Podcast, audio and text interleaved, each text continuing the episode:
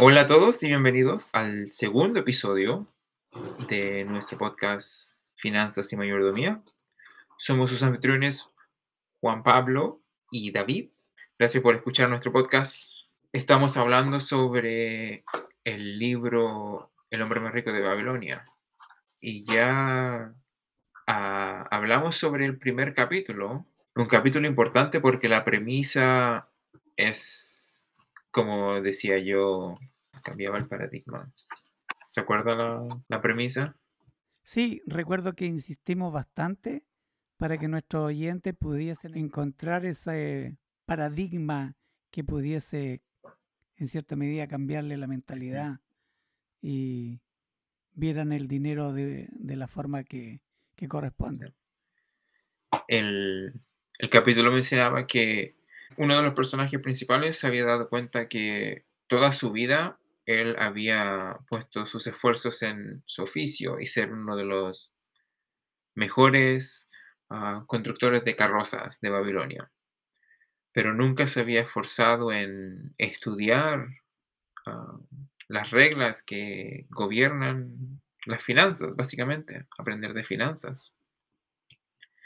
Y una vez que se dio cuenta de eso, él tomó ese conocimiento y decidió aprender más.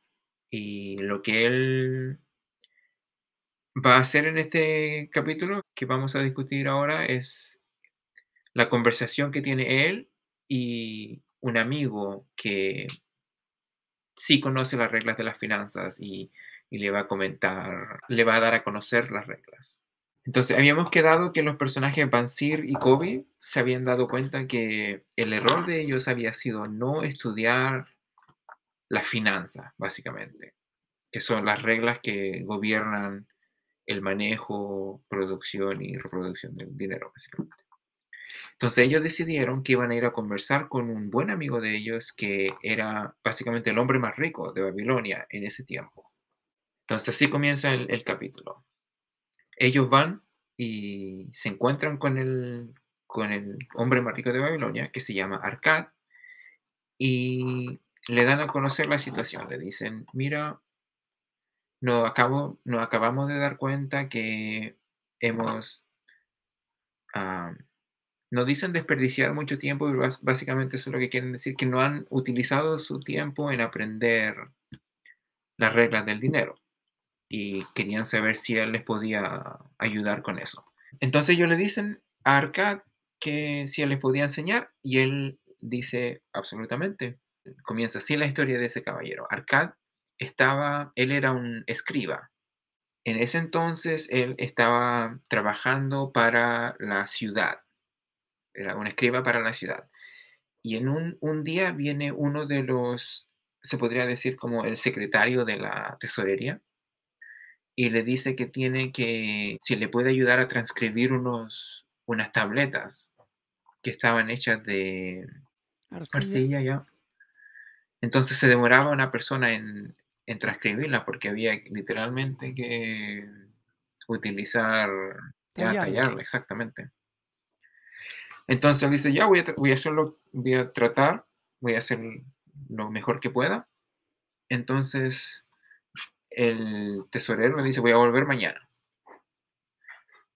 Arcad como que no, le pareció muy bien porque era demasiado el trabajo, pero no, no, podía decir mucho por la posición que, las diferencias de posición que tenían entre los dos.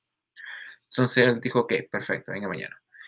No logró terminar el trabajo a tiempo. Entonces cuando vuelve el tesorero se enoja bastante. Pero Arcad le dice, mire, ¿sabe? Si usted me da el secreto que le ayudó a usted a, tener todo el dinero que tiene, entonces yo voy a, sin duda, voy a, terminar este trabajo a tiempo.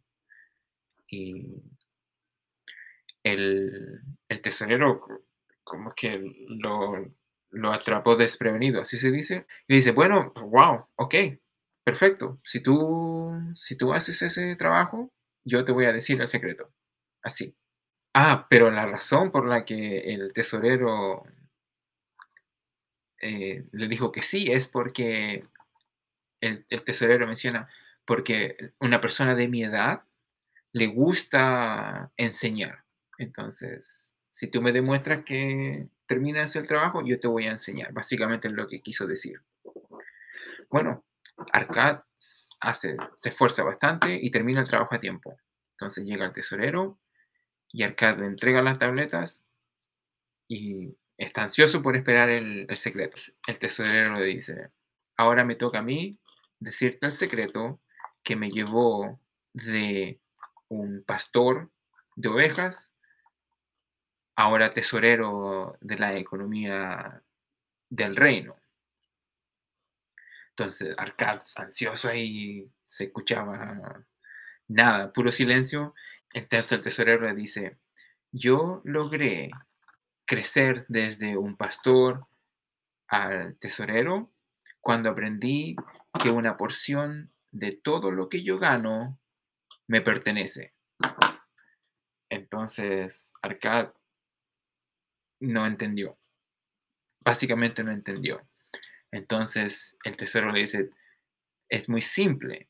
Y tú piensas de que te estoy diciendo la mentira. ¿Qué pasa? Hay algo interesante en esa situación y es que siempre un sabio va a querer transmitir su conocimiento.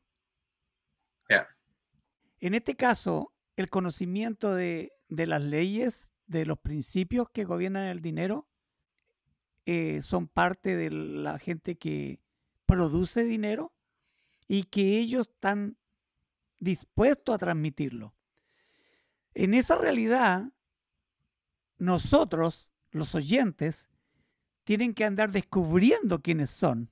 O sea, la, la información está está en el cerebro de ellos, quizás en libros de ellos, como en el caso puntual eh, que me compete a mí, nosotros lo encontramos en la Biblia, o sea, está la información. Es nuestra labor, como así los personajes fueron a, a alguien. De hecho, el, el, tesorero menciona de que las leyes son inmutables, básicamente, han, han sido las mismas desde que existe el trueque. O sea, desde antes que existiese el dinero. Ya, básicamente, exacto. Exacto. Es como son leyes del universo que se, que se aplican al. Como la. Claro, que se aplican al dinero. Pero no quiero no quiero ir, no quiero que se, se, le pueda añadir un tono místico a lo que estoy tratando de decir, porque es bien, es bien pragmático. Ah, y hay mucha matemática que respalda también los principios. Yo creo que es simple, es como la física. Eh, siempre ha existido y no cambia.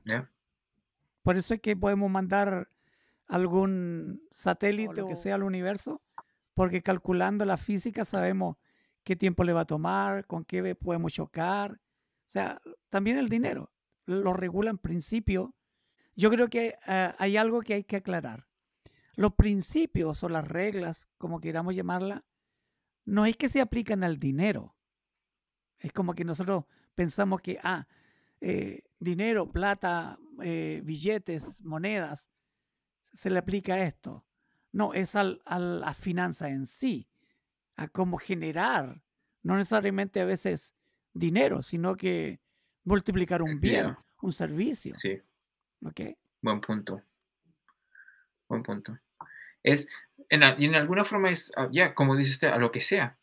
Ah, es, ya, es muy, muy, muy cierto. Arcad dice, bueno, cuando a mí me pagan, yo, yo me quedo con el dinero. El dinero es mío, no es, no es, del, no es de mi empleador.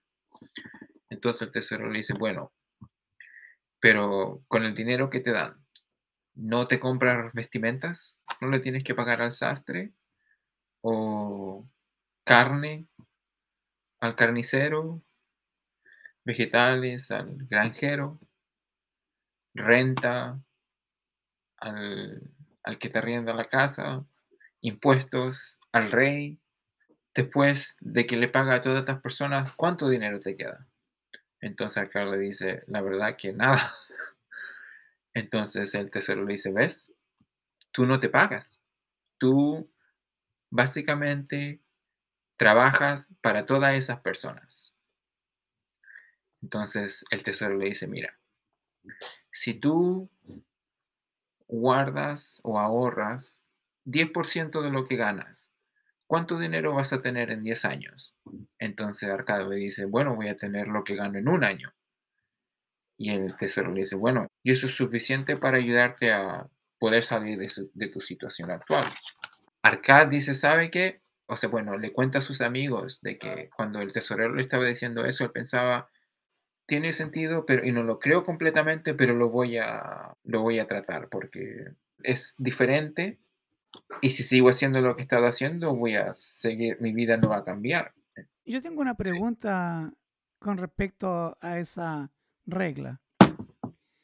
Eh, si una persona está en una condición, vamos a poner números, ¿ah? Eh, si una persona obtiene 10 y tiene que pagarle a uno eh, 3, al otro 2, al otro 1, al otro 4, eh, al otro 1, le está faltando 1. Ahí tenemos 11. Entonces, el consejo es, vas a tener que dejar de pagarle a 2 para quedarte con, con 1, que sería el 10%. ¿Cómo sería en ese caso? ok, en un caso bien puntual, la, el consejo sería aminorar primero y después eliminar. en, el, en, el, mismo libro hablan la historia, se comenta sobre la historia de un profesor de Inglaterra que fue el que encontró las tablas y él tenía mucha deuda. Entonces lo que él hizo fue conversar con todas las personas a las que él les debía dinero, si es, porque era, específicamente era deuda, entonces él logró disminuir la cantidad de dinero que tenía que pagar. Y eso le ayudó a poder ahorrar y seguir, seguir pagando la, deuda. Entonces, eh, ese, esa regla se aplica a alguien que está como casi llegando a, a los gastos de su ingreso, pero aún puede sacar ese 10%, como dice. Porque alguien que ya excede su ingreso no se aplica esa regla. Claro. Tendría que hacer lo que acaba de Tendría, habría como conversar con sus deudores. Sí, tendría que añadir un peldaño extra. Pero el principio es, si no se logra vivir ah, bajo tus ingresos, no vas a poder agrandar tus riquezas. Estamos colocando dos personajes eh, y ambos dicen que no alcanzan a llegar al mes. Sea, se nota que tienen deudas. ¿Ok? Están, están no sé si al tope o excedido o no pueden decir, bueno, voy a ahorrar un 10%, quizá un 1 o un 2, ¿ok? Entonces, si existe esa regla de que tú te pagas primero, en este caso puntual, yo pienso que la, la primera, el primer consejo debería ser, veamos qué prioridades podemos llamar gastos realmente necesarios.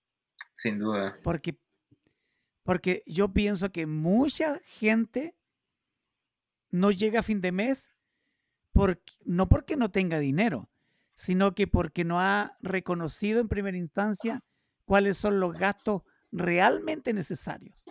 Porque la gente dice, no, estos son necesarios. ¿Necesario tomar café todos los días? ¿Necesario irme en bus todos los días? Hay, hay casos que uno puede decir, no, no son realmente necesarios. A mí me pasaba que no llegaba a fin de mes. Y lo que hacía yo era andar a pies, una semana, 15 días, hasta un mes. O sea, andar en bus no era un gasto, realmente necesario, si lo podía hacer a pies. Tenía que considerar que me iba a tomar más tiempo, pero no era un gasto realmente necesario. Entonces yo creo que el primer, el, el primer, la primera regla, el primer consejo, el primer principio es ver los gastos realmente necesarios. No, es, eso es lo más, lo más pragmático. Lo otro es importante también tener en mente que no estamos hablando de un, un formato militar o, o, esposas que se van a poner en las manos y en los pies y no van a tener derecho de hacer nada divertido. No, la idea es encontrar el, el balance. Nosotros llamamos a eso dogmático. ¿A qué se refiere? Ser dogmático. Dogmático es que hay un dogma que tú lo consideras que es intransigente. No, no puedes violar ese dogma. No, acá estamos hablando de principios que conforman un dogma. Pero tú puedes tomar eh, principios o leyes, como dices tú, leyes aquí, leyes allá, ser intransigente con una, más dócil con otra, pero no así como, como una parada militar que todos los pasos tienen que ser al mismo nivel y en el mismo momento a nivel grupal. De hecho, no, ni siquiera tiene que ser el 10%, puede ser menos o más. Es, todo depende de, de cada uno de nosotros porque todos somos diferentes. Lo importante es entender que si no logramos vivir bajo nuestros medios, no vamos a poder acumular. No me gusta la palabra riqueza. ¿Es necesario utilizar riqueza? ¿O... Bueno, pero nuestros oyentes van a entender lo que significa. No, no es que estamos aquí hablando de, de querer ser rico y, y que la gente sea millonaria. No, estamos hablando de finanzas eh, nivel 1, 101, como le dicen aquí. Hay, hay, hay algo que quisiera agregar yo en cuanto a, a la realidad después de haber pasado una pandemia en donde cesaron los puestos de trabajo, mucha gente empezó a recibir dinero del gobierno y con eso se conformaba. Entonces, hemos llegado a saber de que en este país el 68% de la gente está endeudada. ¿Qué significa eso? De que está gastando un dinero que no es, no es de ellos. Entonces, si ellos reciben 10, están gastando 11 o 12 o 15 o 20. Eso significa. Y hemos sabido que hasta jóvenes han llegado a incurrir en esa realidad. Entonces, para ser realista y pragmático, como dijiste tú, no podemos estar diciéndole a la gente, mira, ese consejo que recibió, recibieron estos dos personajes son los que se te aplican a ti, sino que yo creo que son los que recién acabamos de mencionar. Tenemos que ver nuestros gastos, nuestros deseos, cómo la familia está incidiendo en el, en el presupuesto. ¿Es partícipe de excederlo, de ser realista, de gastar más allá de ese presupuesto, creo que tenemos que enfocarnos en, encontrar esas realidades. Claro. Sería de mucha ayuda para nuestro claro, Cómo, cómo aplicar, cómo, cómo lograr vivir bajo los medios. ahí, ahí está el, el famoso budget. ¿Cómo se dice budget en español? Presupuesto, perdón, ya el presupuesto. Estoy muy seguro de que hay personas que no tienen un presupuesto, solo lo tienen a nivel mental.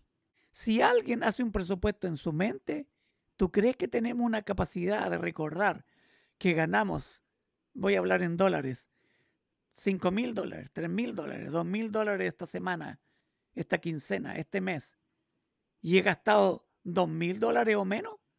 difícil. Entonces, claro, hacemos un presupuesto, pero ese presupuesto tiene que ir a la par con los gastos para poder determinar si nuestros ingresos son superiores a nuestros gastos o al revés. Y como yo creo que todo el mundo lo sabe ya, si quieres cambio, no siga haciendo lo que siempre ha hecho. Bueno, la idea de tomar, de decir que hago presupuesto en mi mente suena suficiente, pero no lo es. De hecho, los pensamientos en sí no son suficientes. Hay que tomar el pensamiento y escribirlo. Hay que tomar esa idea y, y hacerla algo tangible. Y la forma más fácil de hacer tangible una idea es escribirla en un papel. Porque ahí uno puede pensar sobre esa idea en una forma diferente. Entonces es muy importante tomar el presupuesto y, escribirlo. Hay que, hay, hay, tiene, tiene que ser escrito.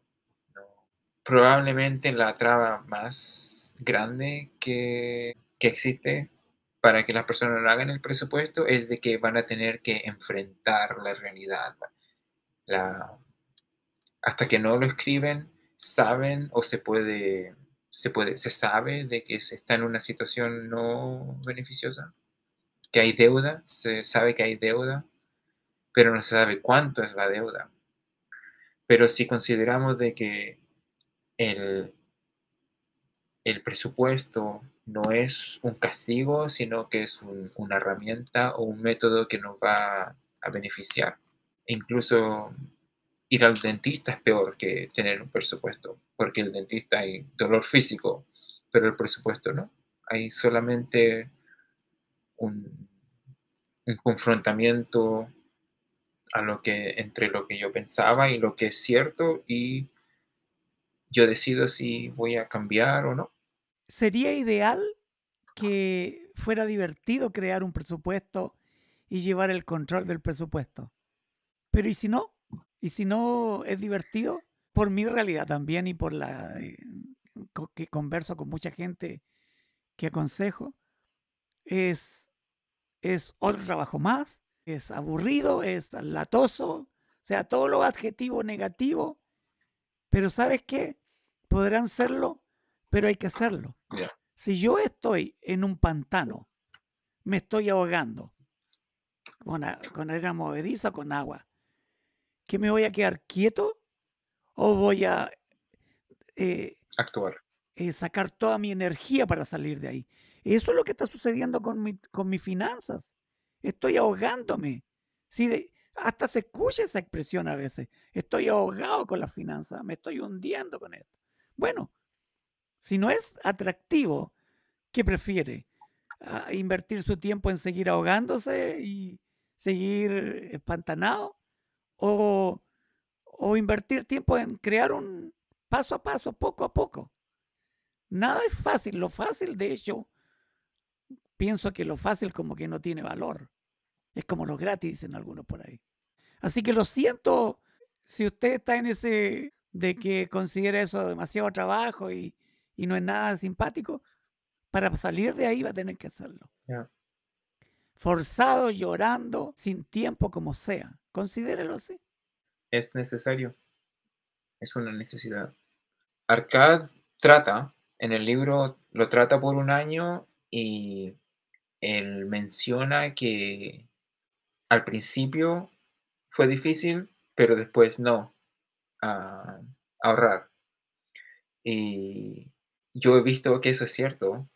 De, de hecho, de hecho, todas, todas las personas que han decidido, bueno, son, son mis amigos, todos mis amigos que han decidido empezar a pagarse primero, comenzaron con lo más mínimo que uno pudiera pensar. Ah, es lo más mínimo, sí, es 5 dólares a la semana. Ahora van a 50 dólares a la semana. Y, y todos dicen de que ellos pensaron que iba a ser difícil, pero ahora se dan cuenta que no es tan difícil, que lo más difícil era dar ese primer paso. Es, se vuelve como, después de un tiempo, se vuelve como un hábito y uno tiene, uno tiene que ahorrar más, básicamente. Es increíble. Hay otra cosa que también ayuda en esto a ver la realidad, en este caso voy a decir, de todo el mundo y de de cualquier país es que todos pagamos impuestos. Y cuando pagamos impuestos, tenemos que ir a un contador. O algunos como nosotros que sabemos hacer los impuestos, solo bajamos una aplicación que hay que llenar un formulario y terminamos a fin de año dándonos cuenta que toda aquella contabilidad que no hicimos semana a semana, quincena a quincena, mes a mes, tenemos que hacerla a fin de año. Porque ese, ese formulario te dice cuánto ingreso recibiste mensualmente, o quincenal o semanal, cuánto gastaste, en qué gastaste, porque si tú quieres rebajas para ciertos artículos, tienes que saber qué artículos son y tienes que saber si los compraste, si los regalaste. En fin, entonces, el presupuesto de una u otra manera se tiene que hacer. Si estás pagando impuestos, a fin de año tienes que hacerlo. Entonces, ¿lo hacemos eh, disciplinadamente o tenemos que hacerlo a fin de año? No quiero pensar que la gente no pague impuestos. ¿eh? No, de hecho pienso de que si alguien está escuchando este podcast es está pensando en, hacer las cosas correctamente y pagar impuestos. No, si no están en pagan impuestos hay que hay que pagar los impuestos. A nosotros se nos manda, no nos enseñan a quedar endeudados. Podemos tener deudas a largo plazo, mediano, pero ir pagándola así como se van cumpliendo los plazos. Pero los impuestos para nosotros es considerado, cuando no se pagan, un pecado. Ya. Algunos de, algunos de ustedes, mis estudiantes, me preguntaron cómo puede un hombre tener o guardarse un décimo de lo que gana si lo que gana no es necesario para cubrir lo que gasta. Entonces, Arcad dice, ¿cuántos de ustedes ayer tenían un monedero vacío? Entonces la clase dice, todos, todos teníamos un monedero vacío. Entonces Arcad dice, pero no todos ustedes ganaban lo mismo. Algunos de ustedes ganan más que otros.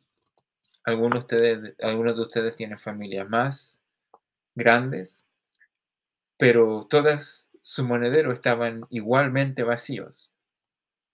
Entonces, lo que yo les quiero decir es de que lo que ustedes llaman gastos necesarios van a crecer de acuerdo a lo que ustedes ganen.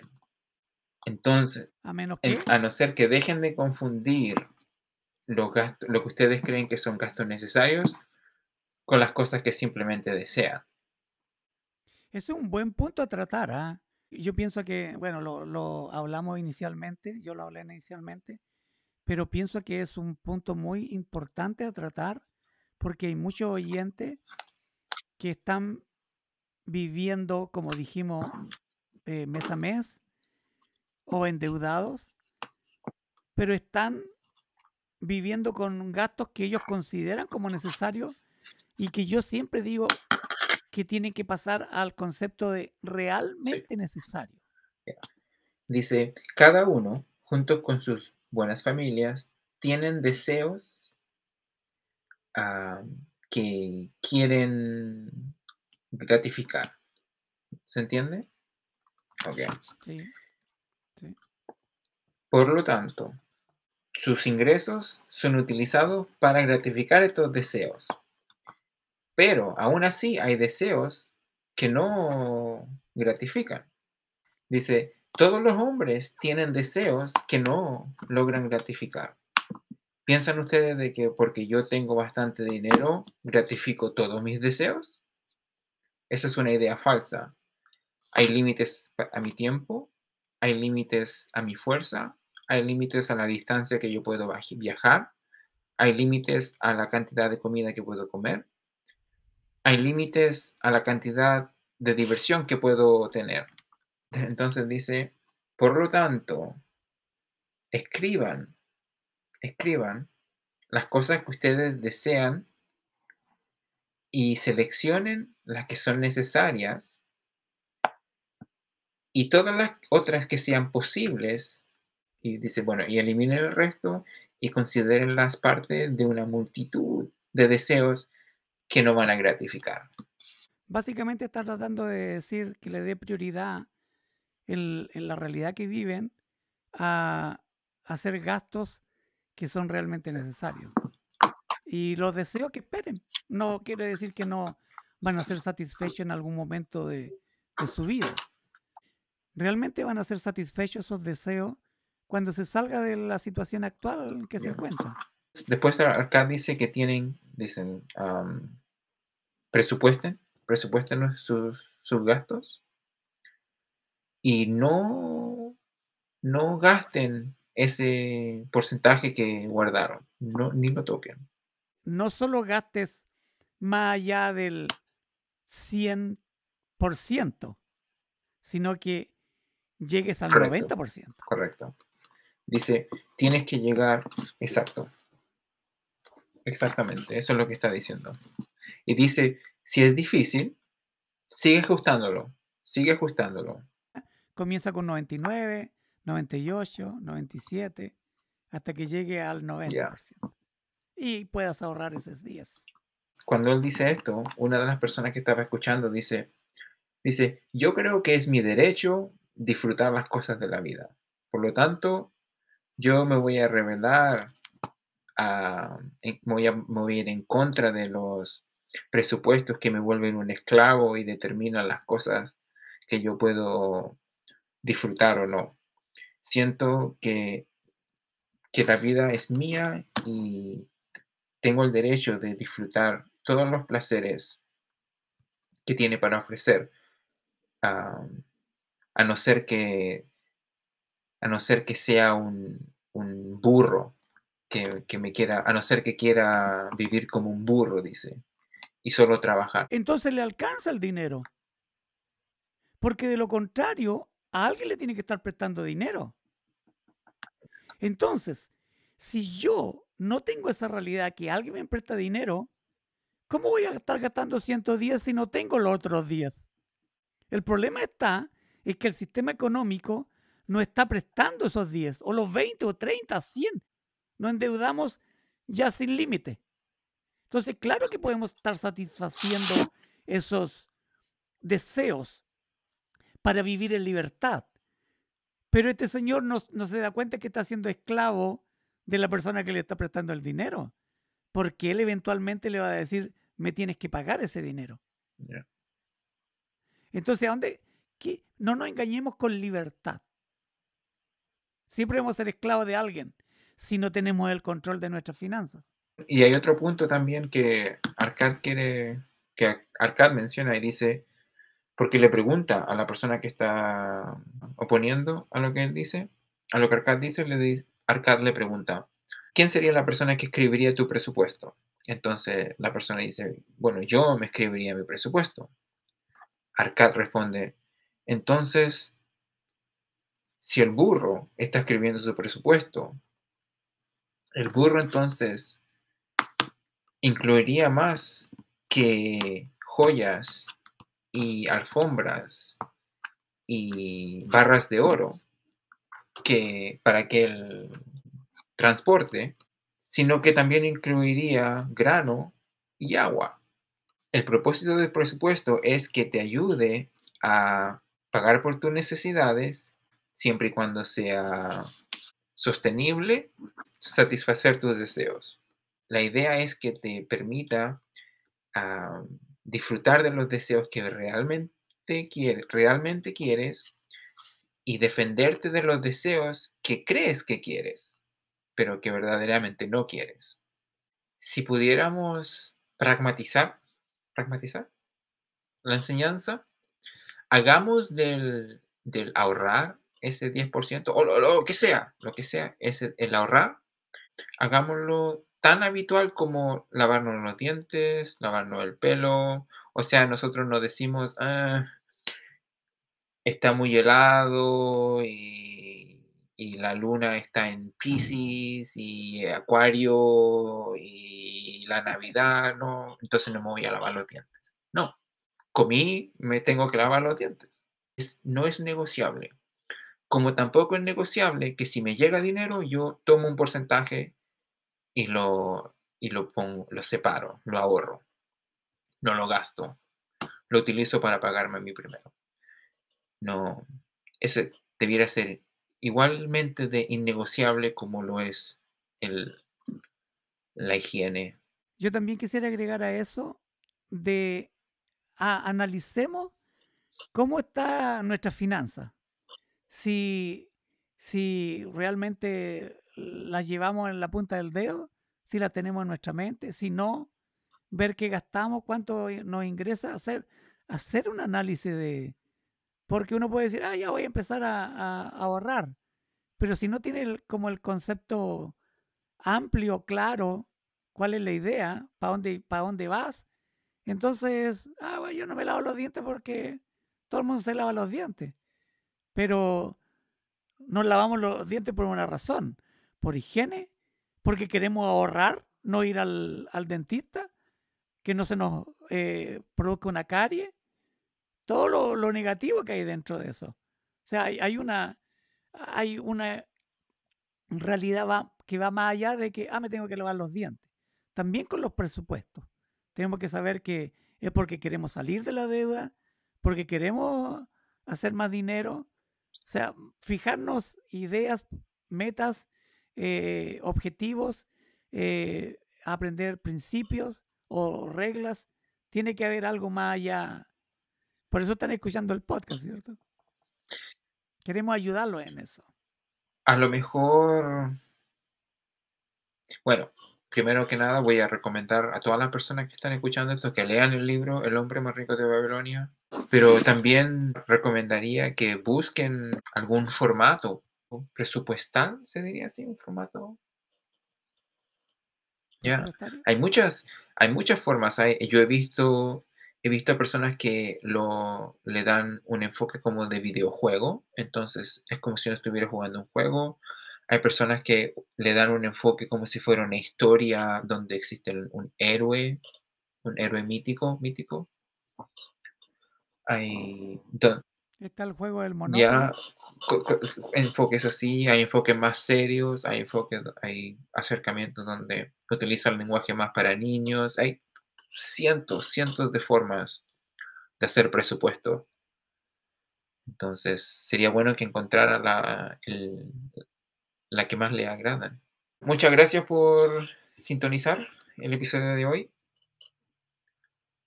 Esperamos que hayan disfrutado la conversación. No se olviden de, si no lo han hecho aún, comentar, compartir, suscribir. Y me gustaría enfocar mucho la parte de comentar ¿ah? para expandir la conversación. Hágalo a través de Twitter, nuestra cuenta en Twitter, bueno, nos vemos la próxima semana. Bueno, chao, chao. Bye.